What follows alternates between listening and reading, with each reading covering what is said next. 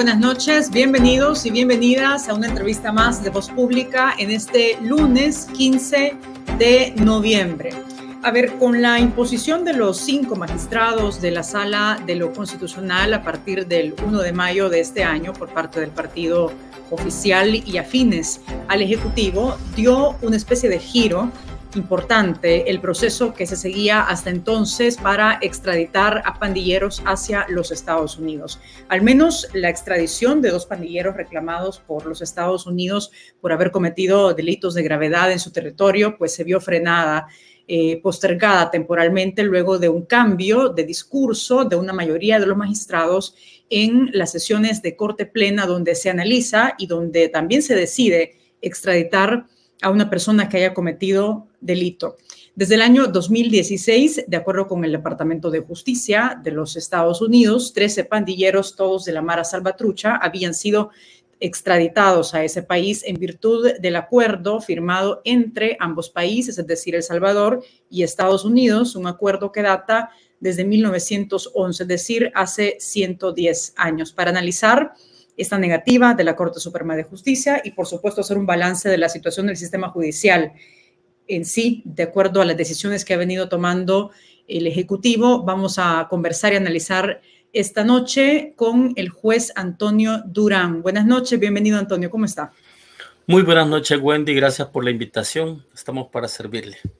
También nos acompaña esta noche Enrique Anaya, abogado constitucionalista. Enrique, buenas noches, como siempre es un gusto también.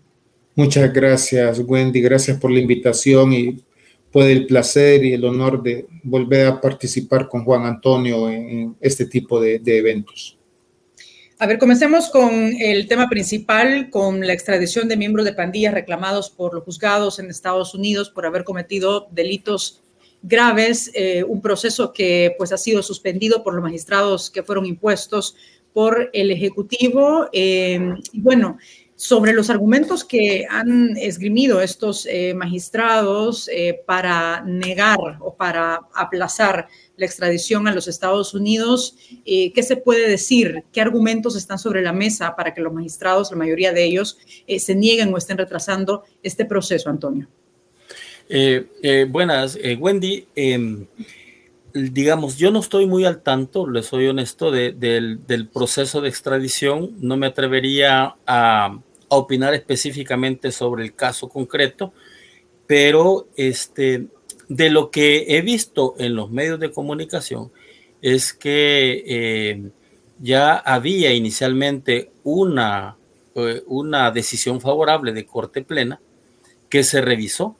Al menos eso es lo que se conoce, digamos, de los, de los medios, que se revisó eh, y que finalmente se revocó.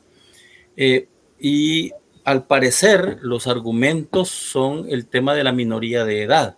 Me parece que por ahí, eh, pero como le digo, no podría yo opinar específicamente sobre el caso y sobre los pormenores eh, del caso, pero eh, sí, digamos, hay un compromiso internacional, no solo derivado de, de, este, de este tratado de extradición con los Estados Unidos de América, que como bien apuntó, data de 1911, sino además hay una convención sobre extradición que fue suscrita por El Salvador en 1933 en la séptima conferencia internacional americana, aunque en aquella oportunidad El Salvador hizo la reserva por el tema de la no extradición de nacionales, eso se ve superado con la reforma que se hizo al artículo 28 en el año 2000, al artículo 28 de la Constitución de la República que permite el, eh, la extradición de nacionales. Entonces, es posible extraditar nacionales siempre y cuando pues se cumplan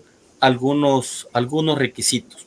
Por ejemplo, primero que, que el hecho por el que se solicita la extradición sea constitutivo de delito, tanto en el país solicitante como en el país en el que se solicita. ¿verdad? Eh, en segundo lugar, que este caso no esté siendo juzgado en el país de, donde se está solicitando el requerimiento, el, es, la extradición. Tercero, que no, eh, que no haya sido juzgado anteriormente ese caso, el tema de la, del nevis in idem, ni que haya prescrito la acción penal, ni que se haya eh, declarado eh, extinguida la responsabilidad penal. Entonces, digamos que la ley tiene que estar en vigor respecto del caso, que no haya sido juzgado anteriormente. Y eh, en ese sentido, pues procede la, a partir del principio de reciprocidad, de reciprocidad, así como un Estado puede requerir eh, nacionales del otro, del otro Estado para ser juzgados en este país, así son los compromisos de manera bilateral. Hay que, hay que eh, señalar pues que El Salvador ha suscrito una serie de tratados sobre la extradición este esfuerzo de Montevideo en 1933 pretendía eh, normalizar o establecer ciertas reglas o pautas comunes entre los países de, de, de Iberoamérica o de América Latina, bueno, incluyendo Estados Unidos también, ¿verdad? De América. Eh, y este, dentro de esos compromisos, pues, es, eh, señalaba, mencionaba que estaba esa reserva que El Salvador hizo, que ahora ya no tendría sentido. Eh, entonces estamos en presencia de una obligación que tiene eh, el, Salvador ante el gobierno de los Estados Unidos, al menos un compromiso. Pero hay que entender que la extradición es, eh, tiene dos vías, ¿verdad? Una vía judicial y una vía política. Si se supera, si se agota la vía judicial, porque procede judicialmente. Finalmente es una decisión del, de los gobiernos el decidir si se extradita o no a una persona. Ah, eh, se me quedaba el tema eh, que, que no se puede extraditar a personas por delitos políticos. Y el mismo tratado con los Estados Unidos excluye los supuestos de, de atentados o de delitos de homicidio consumado contra el jefe del Estado o contra funcionarios del, otro. No se puede invocar en ese caso que se trata de delitos políticos, pero em, este, estamos en presencia pues de, una, de un compromiso internacional de parte del gobierno de El Salvador y que hoy por hoy pues está en manos de la Corte Suprema de Justicia. Más adelante vamos a detenernos un poco en qué pasa eh, o qué consecuencias eh, trae consigo pues no eh, cumplir este compromiso, Antonio. Pero Enrique, sobre este, este punto y algunos elementos que daba Antonio también, entiendo que Estados Unidos ha garantizado que no se va a condenar, por ejemplo, a cadena perpetua ni tampoco a pena de muerte en caso de que resultasen culpables estos, estas personas en una corte en Nueva York. Eh, donde evidentemente pues serán juzgados de acuerdo con una comunicación que envió el gobierno de los Estados Unidos al gobierno del Salvador. ¿Sobre qué entonces pueden discurrir esas discusiones en Corte Plena y sobre todo esa marcha atrás que Corte Plena ha dado luego de haber tomado la decisión de extradición? Claro, mira, yo creo que, digamos, es importante tener el, contexto, ¿no? Este servidor, digamos, cuando Wendy, usted tuvo la, la cortesía de invitarme a esto, hice una revisión de las todas las actas de corte plena de los últimos seis meses, que se dan más o menos unas 80, ¿no? Para ver cómo, en qué, en qué días se habían abordado temas de extradición y vi que la última extradición se ordenó el 28 de mayo de, de este año. Todo cambia y aquí es lo que es, es realmente extraño, Wendy, es, es sumamente extraño, ¿no? Eh, no son públicos los casos concretos, pero creo que hay suficientes elementos que para llamar a la preocupación. Y, voy a comentar aquí una situación que se dio que aparece de la misma acta de, corte plena. Mire, pues el 10 de junio de este año en corte plena se conoce en la jerga jurídica, digamos, a estas peticiones de extradición se le llaman suplicatorios, se conocen dos, una contra el señor Armando Eliu Melgar, alias Blue, y otra contra el señor Edwin Rodríguez, alias El Manicomio. Pues sabe que eh, respecto de la extradición del señor eh, Melgar, Eliu Melgar, eh, alias el Blue, es que sin ningún problema, sin apenas discusión, 13 votos dijeron a favor de la extradición, 13 votos. No sabemos qué pasó, digamos, porque no, el audio está recortado, el audio de corte plena está recortado. Alguien que lo tiene me lo, me lo, me lo pasó, digamos, precisamente para prepararme para, esta, para este diálogo. Y, está recortado el audio, pero sí queda claro que eh, uno de las personas que usurpan funciones en la sala de lo constitucional, el licenciado Pede Chacón, eh, pidió que se revirtiera esa decisión, que se dejara sin efecto. ¿Bajo qué argumentos? Pues diciendo que había que volver a dar el tema, sin embargo, y esto es muy importante, ¿sabe? Y aquí, digamos, voy a poner entre paréntesis, fue, es tan raro, es tan extraño, y por eso llama la atención, que hasta se cambió el acta de corte plena que originalmente se había subido al sitio web, lo bajaron y lo cambiaron cuando este tema hizo ruido. Y sabe que el licenciado Pérez Chacón decía algo así, que había que considerar la situación real de nuestro país en torno a los condicionamientos que se pueden desencadenar y la proporcionalidad que puede suceder o lo que podría significar para nosotros como nación estas extradiciones. No fue contundente y como habían recortado los audios, no sencillamente quedaron esas frases ahí muy genéricas. Es más, en la versión ahora pública del, acta del, del 10 de junio, sencillamente dice, estos temas se van a, se van a volver a discutir en otro. ¿De qué es lo que sucedió? Respecto del señor Melgar, alias el Blue, ya se había decidido la extradición, ya se había acordado por 13 votos. Sin embargo, se quedó como en el limbo, como diciendo este tema hay que volverlo a discutir y lo que resultó es que nunca se firmó esa decisión que ya se había adoptado. Y respecto del señor Rodríguez, alias el manicomio, ahí fue donde se dio el debate sobre eh, la, la, eh, la, minoría de edad cuando sucedieron los hechos. Y es muy peculiar que a pesar que este de un tema, digamos, eh, relevante, que había un compromiso como país pues, de atender las solicitudes de Estados Unidos, que hay un área especializada dentro de la Corte Suprema de Justicia que tiene como seis abogados exclusivamente para eso, que es asistencia internacional, ¿no? Sin embargo, pasado las sesiones del 22 de julio, del 27 de julio, del 10 de agosto, del 12 de agosto, del 19 de agosto, y siempre se decía, este tema queda pendiente. Pero decía, y abajo ponen una línea que dice, ya que lo copian siempre, que dicen, aquí se ha dejado solo, esta es una versión pública del acta, con lo cual deja en evidencia que el tema se estaba discutiendo, pero no dejan en evidencia qué es lo que se está discutiendo. Y casi para terminar, con relación a estos dos casos del alias Blue y alias Manicomio, ¿cuál es la situación actualmente? Respecto del señor Rodríguez, alias Manicomio, el día 24 de agosto ya la Corte Plena decidió denegar la extradición bajo el alegato de que era menor de edad al momento de cometer los hechos delictivos y como los Estados Unidos no ha reconocido la Convención del Niño, dicen, en efecto de la, mejor, de la preferencia o la protección a los menores ya se deniega la, eh, la extradición, si bien es cierto que con muy peculiarmente la misma Corte Plena ordena que continúe preso, eh, que continúe detenido eh, el señor manicomio, mientras la fiscalía decide si sí o si no, eh, decide procesarlo, digamos, localmente, aquí en El Salvador, por los delitos que le imputan en Estados Unidos, ¿no? Eso en El Salvador de mi memoria nunca se ha dado. Así que respecto del manicomio, esa es la situación. Y para concluir, ¿qué es lo que pasa con el señor Blue? No sé qué se estará discutiendo, pero es muy peculiar, insisto, y hago este recordatorio. El 10 de junio ya estaba la orden de extradición con 13 votos, sin ningún voto en contra ni nada. ¿Qué es lo que sucedió el 26 de agosto?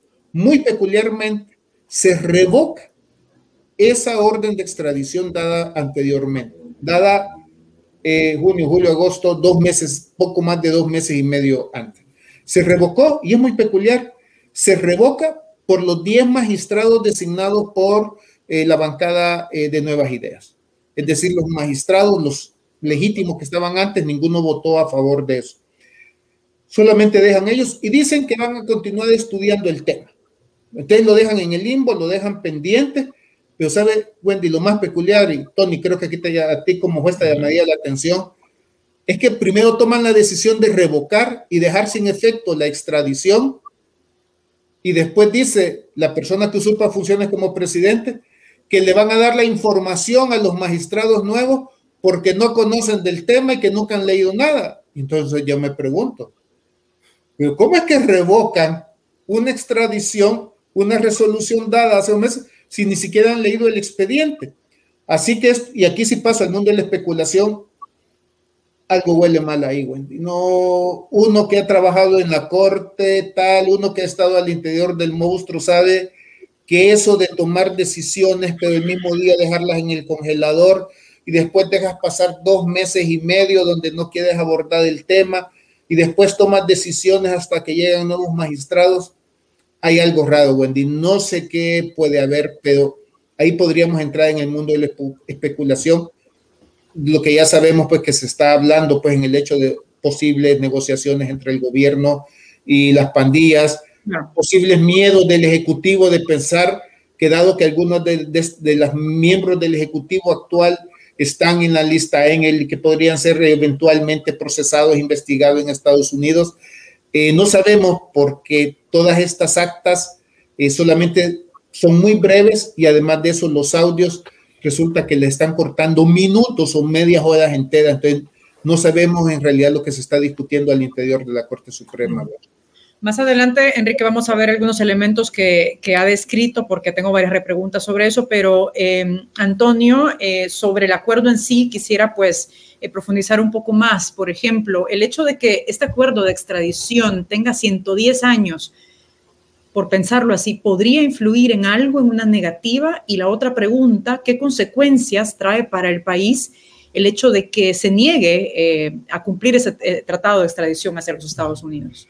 Bueno, eh, sobre la que, que este tratado sea o date de hace bastante tiempo, 110 años, ya que es de 1900 11 y estamos en el 2021, entonces son 110 años.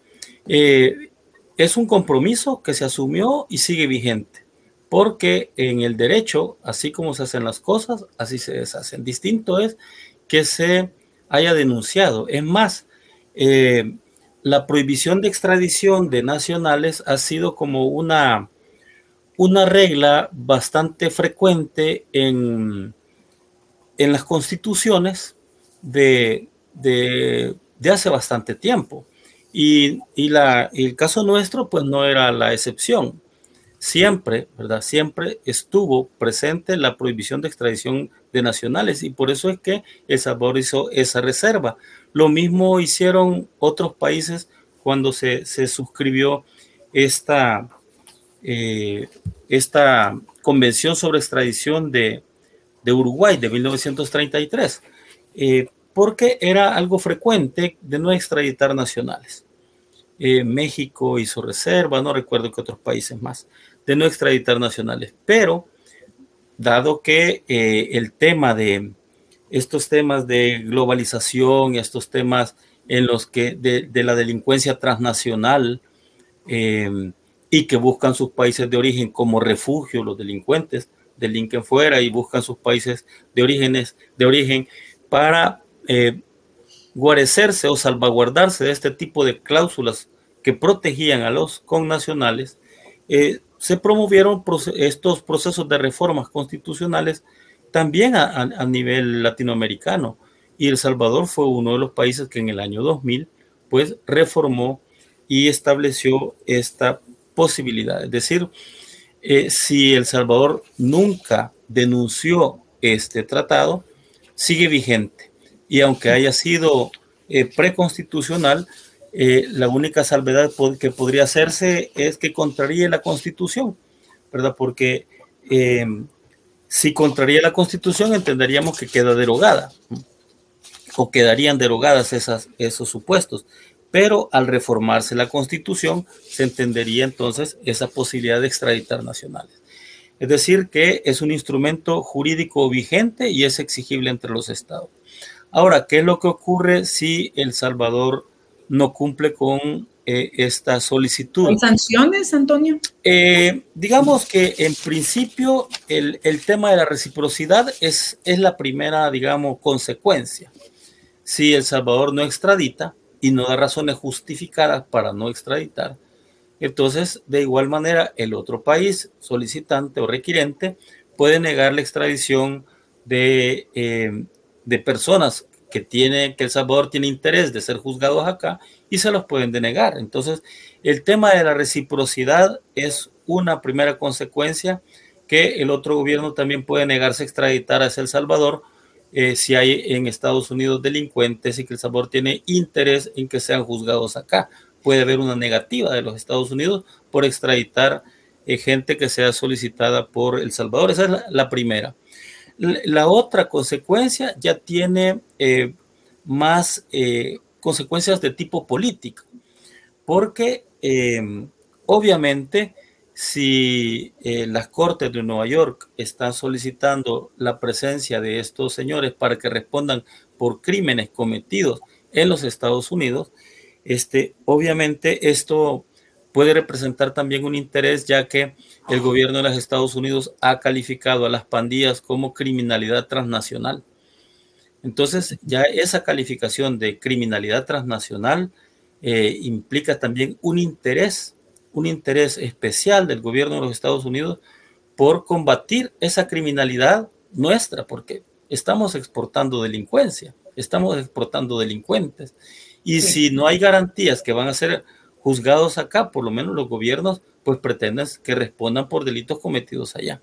Y justo por eso que menciona Antonio, tratándose de dos eh, peligrosos delincuentes como estos, eh, que están en proceso, donde Estados Unidos los ha pedido, esta negativa de extradición hacia el país norteamericano eh, para que sean juzgados por delitos graves cometidos pues en ese país, no puede ser una afrenta o, no puede ver, no puede, digamos, tomarse como una afrenta para ese país, dado también las condiciones de la relación que tiene actualmente El Salvador con Estados Unidos?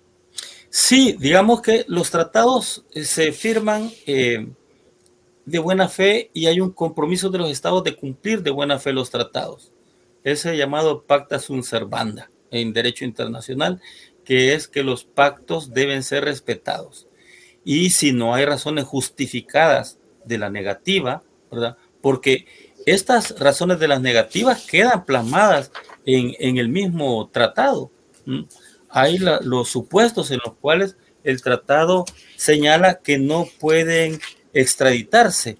Eh, señala una lista de 22 delitos o tipos de delitos en los que procede la extradición.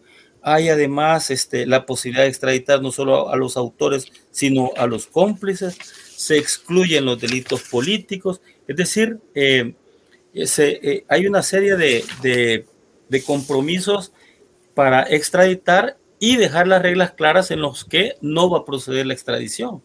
Pero si no es ninguno de estos supuestos en los que no procede la extradición, también eh, sí puede ser una afrenta hacia el gobierno requiriente o solicitante, porque si hacemos este parangón con el caso de los de los militares que fueron requeridos por España, por el Reino de España, para ser eh, juzgados por el caso de los jesuitas.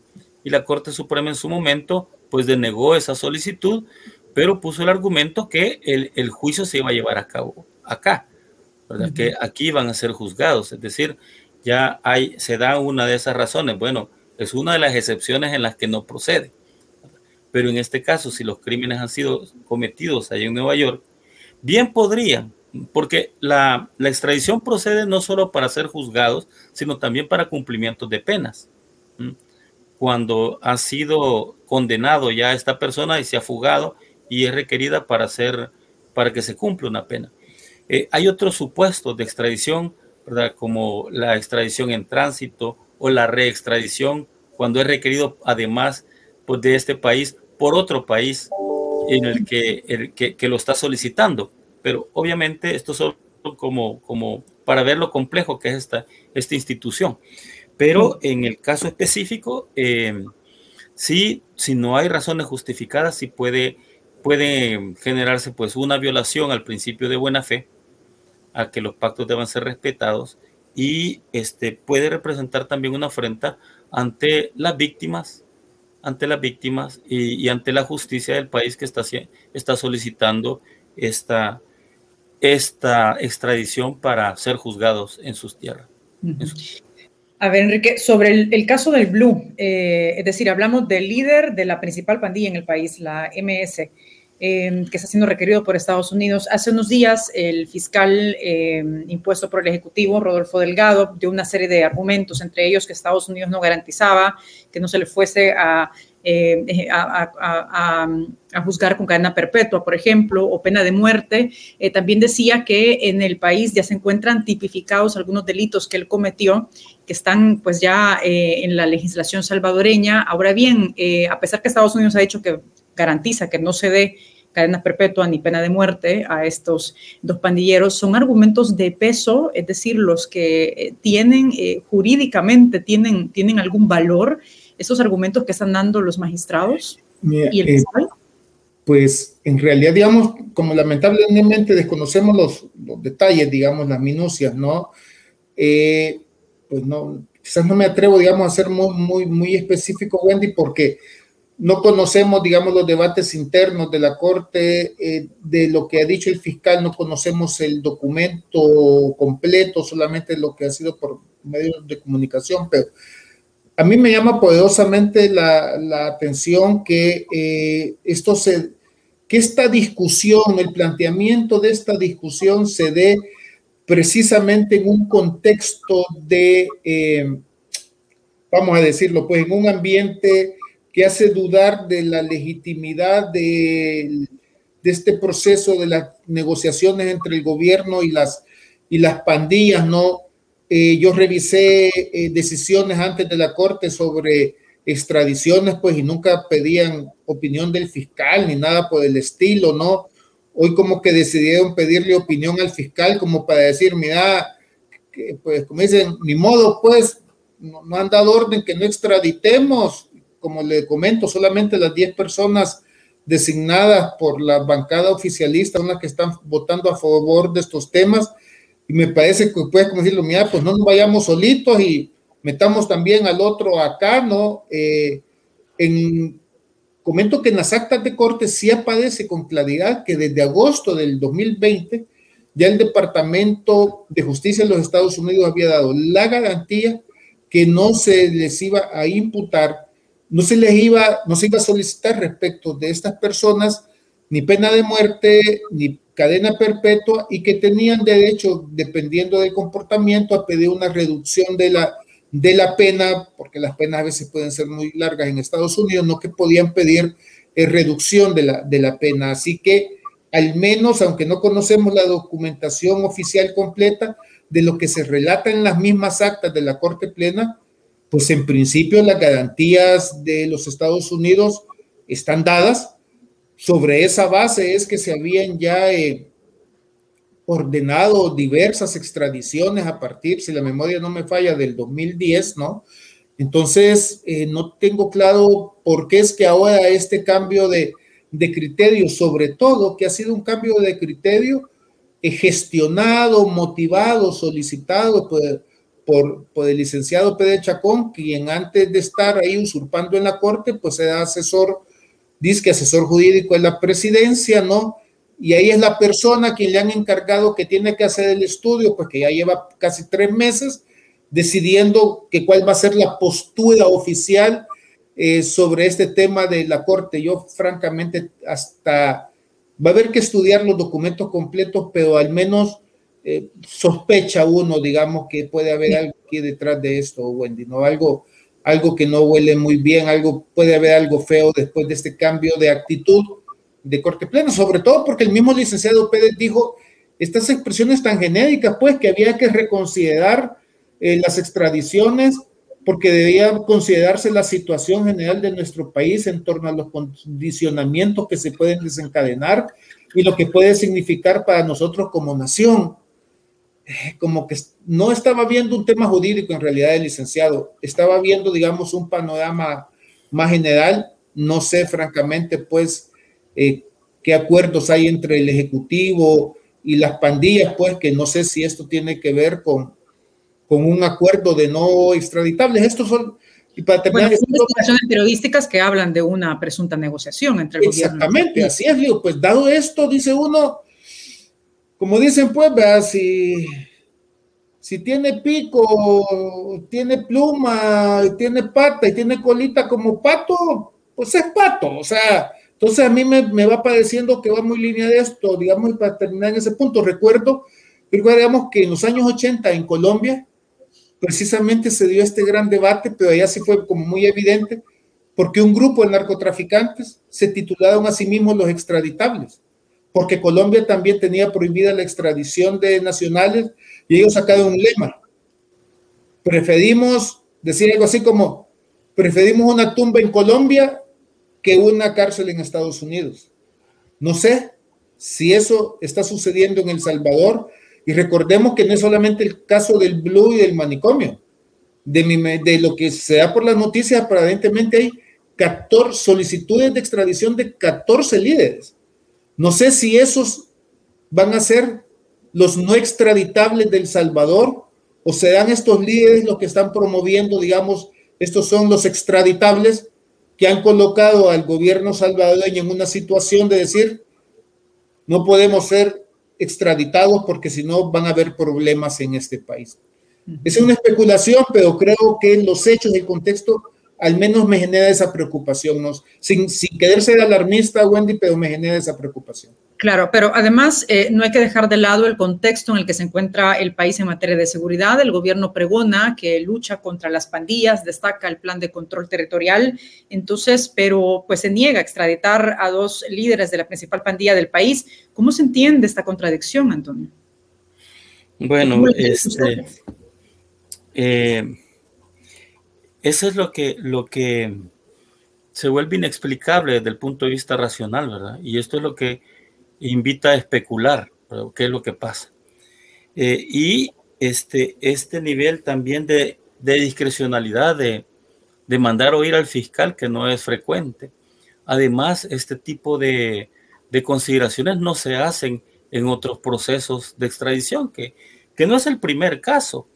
Se han extraditado bastantes casos eh, no tengo la cifra exacta, pero eh, yo recuerdo de lo que estuve eh, como fungiendo como magistrado suplente de la Corte, cuando integré alguna vez Corte, firmé, firmé varias, varios procesos de extradición. Entonces, pero eran, em, eran como casos de, de, rutina, pues, que, en el que no se, se alegan estos, estos estos argumentos.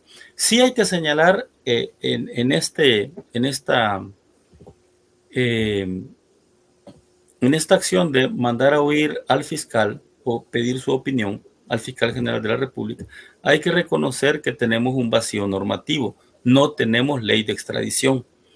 El Código Penal del 74, 73-74, sí tenía regulado un capítulo sobre la extradición, pero al derogarse en el año 98 el Código del 74, desapareció una ley que lo regulara expresamente y que regulara esos procedimientos.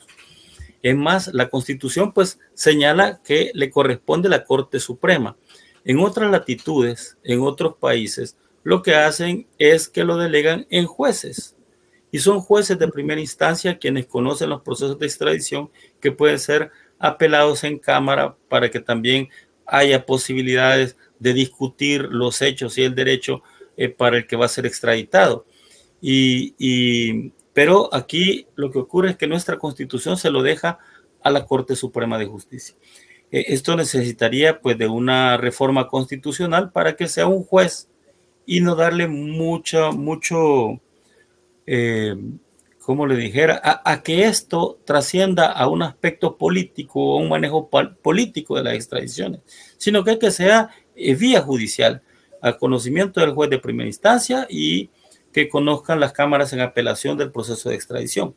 Pero, insisto, implicaría la necesidad de una reforma constitucional y dos, aprobar una ley de extradiciones que establezca también procedimientos claros eh, para el trámite de la extradición, porque aquí prácticamente se está aplicando directamente la constitución y se aplica directamente el, tratado.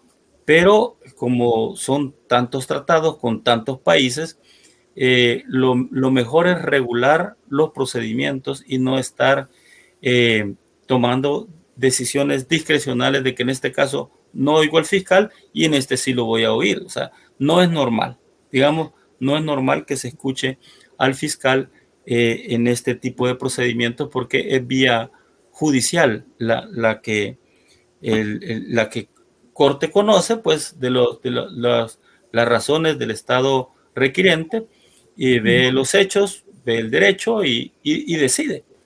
Ahora bien, pero tal, y como estamos en este momento en el contexto, con una corte que se ha negado o ha postergado la extradición de pandilleros, eh, con una asamblea que evidentemente responde al Ejecutivo en su mayoría, em, ¿qué se puede esperar de un marco legal que pues eh, rija la extradición? Sí, muy poco quedamos a voluntad de lo que el, Ejecutivo diga, porque este, incluso pues eh, es de todos conocidos que que en, la Corte Suprema al presidente le han llamado el de arriba y se refieren a él como el de arriba. Si el de arriba dice, hay que esperar el tuit del presidente, como, como dijo en otra ocasión eh, el magistrado, uno de los magistrados que atendió a unos jueces y dijo, hay que esperar el tuit del presidente a ver qué dice el tuit a propósito de la, del decreto legislativo 144, es decir, no tenemos corte, no tenemos eh, este, una corte independiente en el sentido que pueda tomar decisiones eh, sin injerencias externas ni internas, sino que cada magistrado adopte su decisión de manera autónoma y conforme a lo que su conocimiento y experiencia y digamos eh, y su conciencia sea en cada caso. Y no decir miren vamos a hacer esto y, que tengan que aprobar los 10 y que tengan que votar los 10, o sea, eh, porque, porque es una orden de casa presidencial, o si lo extraditamos o no lo extraditamos. O sea, ahí ya no tenemos independencia, no tenemos eh, corte, no es suprema tampoco, porque la idea de suprema es que no hay nadie por encima de ella. Y si está dependiendo de, de lo que diga el Ejecutivo, de lo que diga Casa Presidencial, entonces tampoco tenemos eh, una Corte Suprema y de justicia tampoco, porque, porque la idea de, que haya justicia, eh, en este caso de las extradiciones, que son producto de, lo, de la cooperación eh, internacional en materia de justicia, así como nosotros queremos que se nos extraditen a nuestros delincuentes que se han fugado del país y que tienen eh, y que se han ido a refugiar a otros países y queremos que nos, extra, que nos lo extraditen, extraditen, perdón, para ser juzgados acá, pues en esa misma lógica, en esa misma dinámica, debemos tener reciprocidad y de extraditar eh, cuando algún salvadoreño ha delinquido afuera del país, siempre y cuando pues se, garanticen estas situaciones. Así que es, es, estamos atravesando días oscuros, días oscuros para la, para la justicia eh, eh, en términos generales y, y lo único pues que, que tenemos que, hacer es no perder la esperanza y seguir trabajando, seguir luchando por porque estos valores, porque estos principios que, en los que creemos, ¿verdad? Como, como democracia republicana, como idea de democracia republicana, de un Estado eh, cuyos funcionarios actúan conforme a las normas, a las normas preestablecidas en la Constitución, eh, hay que seguir confiando en eso aunque la realidad, la realidad nos lo niegue, como dice aquella frase, ¿verdad? Que eso en los momentos de mayor oscuridad, cuando vale más la pena creer en la luz.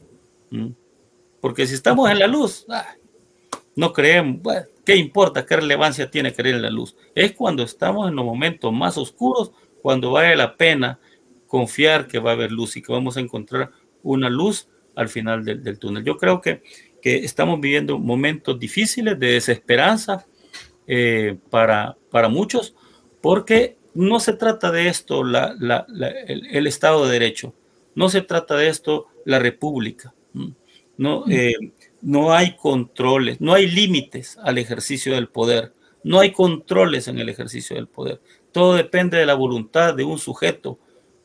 Entonces, eh, y son estos señores que ocupan esas esas, esos, esos cargos en, en, la, en la más alta magistratura los que reciben los dictados y, y fallan y deciden conforme a se les ordena, a lo que se les ordena. Eso no puede ser un juez. Un juez puede ser el juez de paz del pueblito más lejano, que no es San Alejo, pero eh, puede ser del pueblito más recóndito. Pero si este señor actúa con independencia, actúa con imparcialidad, con objetividad y aplica el derecho conforme a su saber y entender, ¿ah? ese, y por muy equivocado que esté, ojo con eso, que por muy equivocado que esté en su criterio, pero si es independiente, este señor tiene dignidad, tiene dignidad judicial o esta señora tiene dignidad judicial al hacer valer eh, el, Estado de Derecho, porque obviamente eh, las decisiones judiciales pues están sujetas a errores, nos podemos equivocar, somos humanos y, para eso está el sistema de recursos, pero se requiere que las decisiones se actúe con independencia. Pero si vamos a, fallar conforme al tuit del presidente o conforme a lo que digan los operadores políticos de, casa presidencial enquistados en, la Corte Suprema de Justicia, pues independencia no hay. Me gustaría poner también este tema, Enrique, desde una perspectiva ciudadana, es decir, eh, desde lo que pues muchas familias jóvenes eh, pasan porque viven en comunidades eh, que están dominadas, que están controladas por las pandillas, sobre esta decisión de extraditar a dos pandilleros hacia los Estados Unidos en este contexto pues de seguridad que es bastante difícil, aunque el gobierno pues hable que hay una reducción importante de homicidios, hay un problema muy grande en cuanto a desaparecidos, feminicidios y, homicidios, pues en general, eh, que pueden pensar, digamos, las personas, los ciudadanos, ante esta decisión. Yo creo, decir, digamos, primero desde una perspectiva meramente de, ciudadano y luego, digamos, quizás un poquito más de, análisis técnico, ¿no? Eh, yo creo que como ciudadano yo francamente, digamos, y dadas las investigaciones periodísticas, yo sí pensaría que esto es parte, digamos, de, de las negociaciones del Ejecutivo con las pandillas. Y, y, el gran problema que me parece es en las comunidades, Wendy, es que eso refuerza el poder territorial y el poder político de las pandillas. Imaginémonos hasta dónde han llegado a tener conciencia de su poder político ya las pandillas, que posiblemente estén ya, digamos, tomando acciones o reclamando acciones que inciden hasta en el sistema de justicia. Ya decir, ah, no, mira, aquí no me pueden extraditar a esto porque si extradita esto van a empezar a haber muertos. A estos no me los toquen. A estos líderes no me los, no me los toquen.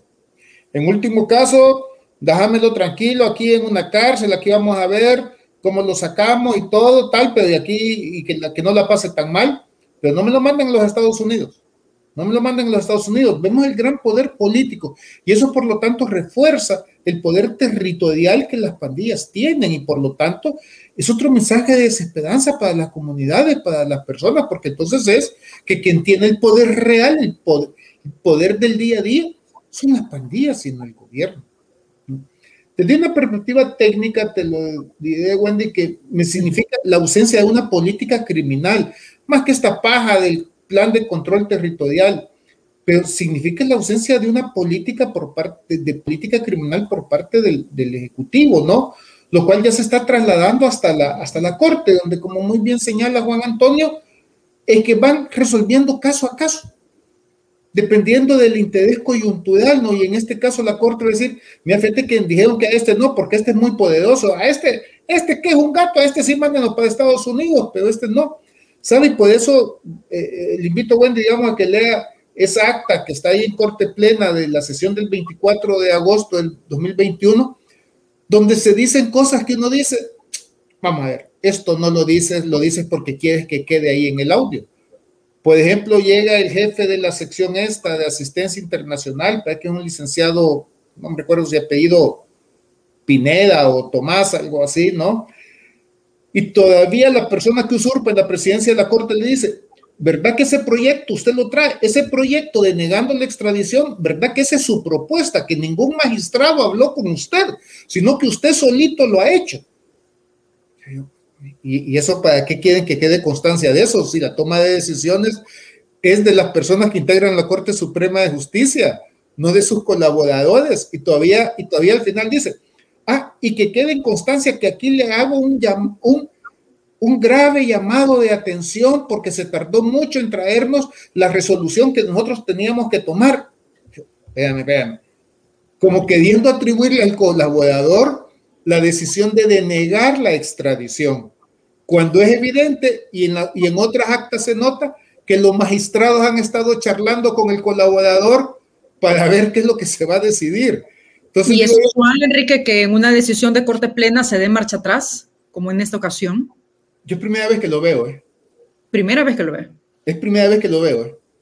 ¿eh? en, mi, en, mi, opinión es inédito y sobre todo que no se presentó ningún recurso, no llegó, digamos, póngase la defensa de Blue del señor eh, Eliu Melgar a decir, mire, pido que se, deje sin efecto. No, sí que una cosa de minutos, va. 13 votos dicen sí. Entra eh, el licenciado Pedro Chacón y dice, uy, niños, ¿y qué es lo que han decidido? Espérenme, dejemos eso en el congelador y al otro no le extraditemos. O sea, dio marcha atrás. Para mí es totalmente inédito lo que hizo Corte Plena, de dar marcha atrás en una decisión. Primero la dejó congelada en cuestión de minutos eh, y eh, dos meses después, sin ninguna petición al respecto, simple y sencillamente la dejó sin efecto y la revocó y hoy lo ha dejado en el limbo diciendo que se van a poner a estudiarlo y que van a ver los otros tratados internacionales y la aplicación directa de la Constitución.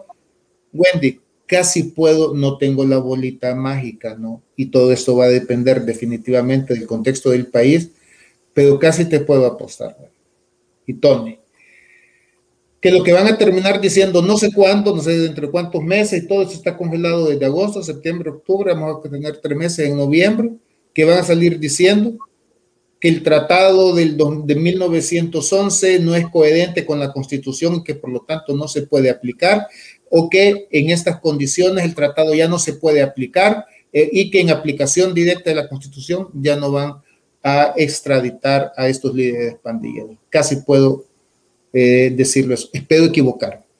Me caigo mal cuando acierto, digamos, a estas cosas, cuando soy ave de mal agüero, pero eh, lamentablemente los constitucionalistas a veces nos toca decir lo que, lo que vemos. Quiero cerrar con, con, una pregunta, Antonio, porque también eh, es importante analizar qué es lo que ha venido ocurriendo desde mayo hasta acá con la imposición de los magistrados de la Corte, con la imposición del fiscal, con las reformas a la carrera judicial. ¿Qué falta, si es que todavía falta algo, para seguir plegando el sistema judicial al Ejecutivo? Bueno, el, eh, prácticamente está, está plegado, ¿verdad? Tienen, tienen ya la Corte Suprema, tienen las, las salas, tienen las cámaras con estos cambios que hicieron. Ahora eh, tienen una tercera parte de los, de los jueces con estos nuevos nombramientos que han estado haciendo sin terna y solo con llamadas telefónicas. Es decir, eh, no sé, no sé, aquí eh, pueden, eh, tienen los órganos de persecución, tienen a la policía y a la fiscalía que actúa conforme a lo que dice el, el Ejecutivo. Estamos Estamos viviendo para la ciudadanía en general eh, días difíciles, insisto con esta idea, ¿verdad? Pero, pero eh, hemos confiado también, nosotros los jueces, hemos confiado en el sistema interamericano, hemos acudido al sistema interamericano, sabemos que, como dicen que las cosas de Palacio van despacio, que el sistema interamericano actúa también despacio. Tiene otros casos muy graves, ¿verdad? Que han ocurrido hace bastante también, que resolver. Pero eh, creo que cuando lo haga con El Salvador, lo va a hacer con contundencia, va a ser fuerte, porque esto que se ha ocurrido a partir del 1 de mayo y a partir del 26 de septiembre, esto em, es una situación inédita a nivel mundial, una situación inédita a nivel mundial, porque este, ha, se ha socavado, pues, o sea, se ha removido una, una sala de lo constitucional y la tercera parte de los jueces. Es un asunto gravísimo. Se ha discriminado a los jueces por razón de su edad. Entonces, quizá va a ser la oportunidad para que el sistema interamericano también se pronuncie sobre el estatuto del juez y sobre el derecho a un retiro digno, ¿verdad? Y quizá a los colegas que, eh, y a El Salvador nos toque en este caso otra vez servir de mal ejemplo, de mal ejemplo cuando el, sistema interamericano eh, actúe. A mí. Pero, ¿qué consecuencias prevé usted sobre el hecho de que el sistema interamericano no actúe con la diligencia debida? Porque, claro, lo que acaba de decir es, cierto, ¿no? Eh, en la región eh, hablamos de países que tienen muchos problemas, sistemas judiciales también eh, que están bastante complicados, pero ¿qué consecuencias o, qué efectos puede usted prever en caso pues que no se actúe con la eficacia requerida para este caso? Este, no, sí lo va a hacer Wendy. Yo confío eh, porque sí va a haber una respuesta contundente, pero no, no ya, no inmediata. Eh, probablemente tarde, este, no sabemos cuánto, eh, pero no creo que exceda, de, calculo yo quizás tal vez en unos 5 o 7 años como mínimo, como mínimo, ojo con esto, y no creo que exceda de 10 porque el caso de Honduras fue de 10 años eh, la respuesta que dio. Pero em, para los colegas que han sido cesados y sin bono, o incluso para los que aceptaron el bono, para eh, ellos creo yo que va también eh, a haber la posibilidad de que si ellos quieren regresar a, sus cargos de jueces, van, van a regresar. y que estos bonos que se les ha dado va a ser un anticipo de la indemnización que se les va a dar. Así que es que lo que ha ocurrido, por ejemplo, en Polonia, lo que ha ocurrido con, Hungría, eh, con el Tribunal Europeo de Derechos Humanos, el caso reciente que se dio contra Paraguay, las condenas han sido de millón de dólares por magistrado. Entonces creo que em, creo que va a haber una respuesta bastante fuerte y contundente para que al fin entendamos como jueces y entendamos como pueblo salvadoreño que hay que respetar el estatuto del juez, hay que respetar y hay que entender que el órgano judicial es un órgano fundamental e independiente de los otros dos. Y los otros dos poderes no pueden meter sus narices a husmear y a querer venir a arreglarnos la casa. La casa la arregla el judicial solito. Y si el judicial pide ayuda, está bien que pida ayuda al ejecutivo y al judicial y al legislativo para que le dé las herramientas para limpiar y ordenar la casa, pero no puede el otro irse a entrometer sin ser invitado, que es lo que ha ocurrido acá, ¿verdad? Se han sacado a los titulares de la casa y se han impuesto ahí a otros señores. Entonces, es un asunto gravísimo y yo creo que va tengo confianza, tengo esperanza que va a, haber una respuesta fuerte del sistema interamericano y, y, y solo ¿Es lo único que puede obligar a, revertir esa situación, por ejemplo? Yo creo que sí, yo creo que sí, ¿verdad? Creo que, porque si el sistema interamericano actúa, eh, ya sea la Comisión Interamericana o la Corte Interamericana, ya se trata de un proceso de tipo jurisdiccional y las presiones internacionales ahí son mucho mayores si El Salvador no acata o si los gobiernos no acatan. Entonces, esto, esto se va a revertir. Yo creo que lo vamos a ver. ¿Qué pasa en el caso de que no eh, el, Salvador, el gobierno, no de marcha atrás? Es decir, y le pregunto esto porque también hay evidencias eh, de que se ha violado la Constitución, eh, que no se han hecho las cosas como eh, pues tal y como están las reglas eh, establecidas, por ejemplo, que hay una constante fricción o una tensión entre la relación de El Salvador y Estados Unidos, nuestro principal socio comercial, y una serie de decisiones que ha venido tomando el Ejecutivo, donde pues muchos sectores dicen y hablan y afirman de un socavamiento de la democracia y donde se han perdido prácticamente las garantías. Lo que pasa es que ya estamos en presencia de una violación de derechos humanos un gobierno, por muy fuerte que quiera parecer ante violaciones de derechos humanos de estos que, se han denunciado, eh, no, no ceden finalmente ante, ante la presión internacional. Vimos el caso de Fujimori, a Fujimori lo veíamos hace algunos años como todopoderoso, el hombre fuerte de Perú, y vimos lo que, cómo está hoy, ya enfrenta la quinta condena Está todo ancianito el Fujimori y ha enfrentado recientemente la quinta condena por las violaciones que él cometió a, los derechos humanos. Entonces, esto, eh, el poder es efímero, el poder no va a durar, no le va a durar mucho tiempo al presidente Bukele. Él se cree todopoderoso, pero igual se creyeron todopoderosos los antecesores presidentes. Estamos hablando de una grave violación de derechos humanos y el sistema interamericano, yo insisto, va a reaccionar de manera fuerte, contundente y aquí va a venir la presión internacional con mucha mayor razón. Y el tema financiero y el tema también de, de la diplomacia, de la diplomacia va a tener ahora sí razones eh, fundadas para, para actuar. Brevemente, Enrique, ¿coincide con ese punto? Pues, quizás, eh, eh, quizás Tony tiene más información, ¿no? Porque eh, yo no soy tan optimista, digamos, con la actitud del sistema interamericano. Va a resolver y, y estos, como diríamos, son casos ganados, ¿no? Pero yo no quisiera quitar el dedo sobre el reloj, digamos, de la presión ciudadana, Wendy. creo que es vital es vital que los ciudadanos vayamos adquiriendo cada vez más conciencia de los riesgos que implica para todos los ciudadanos la ausencia de una justicia real, de una justicia independiente. Muy bien dijo Tony, actualmente en el país no tenemos ni corte, ni suprema, ni justicia, ¿no? Y eso es prácticamente a todos los niveles, ¿no?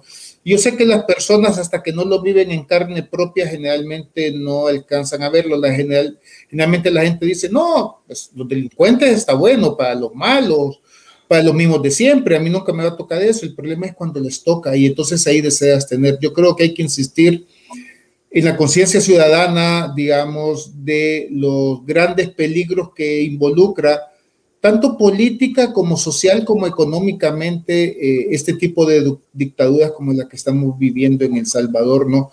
Como yo digo, democrático, políticamente, digamos, es, es una negación de los derechos constitucionales y humanos, eh, socialmente es una negación de la dignidad de ciudadana, no una negación de la república, pero económicamente este tipo de dictaduras representa siempre una condena para la pobreza y para la miseria de los más, de los más pobres, ¿no? Así que eh, cuando no hay justicia, eh, sencillamente hay pues palabreros, lobismo, lobistas, ¿no? que van y platican con un juez, ¿no? O porque ya le dieron orden de donde resuelva. Entonces, en todos los ámbitos, Wendy, no solamente en los ámbitos de carácter político. Así que, además de la, del funcionamiento, ojalá, del sistema interamericano, yo creo que es importante la conciencia y la participación ciudadana de continuar exigiendo a este régimen eh, autoritario eh, que cese, digamos, en, en esta actitud, ¿no? Eh, no sé si lo vamos a lograr, pero por lo menos no nos vamos a callar, Perfecto, les agradezco mucho por su tiempo y su análisis esta noche. Enrique, muchas gracias. Juan, también muchas gracias por haber estado con nosotros en esta entrevista. Gracias por la invitación, Wendy. Gracias. Un gusto, Tony. Quique, un gusto, un abrazo. Un abrazo. Perfecto, hemos llegado al final. Buenas noches y bueno, les comento que este día finalizamos la primera temporada de entrevistas de voz pública en vivo. Regresaremos en unas semanas con más análisis, por supuesto, de temas de interés nacional. Fuerte abrazo, buenas noches.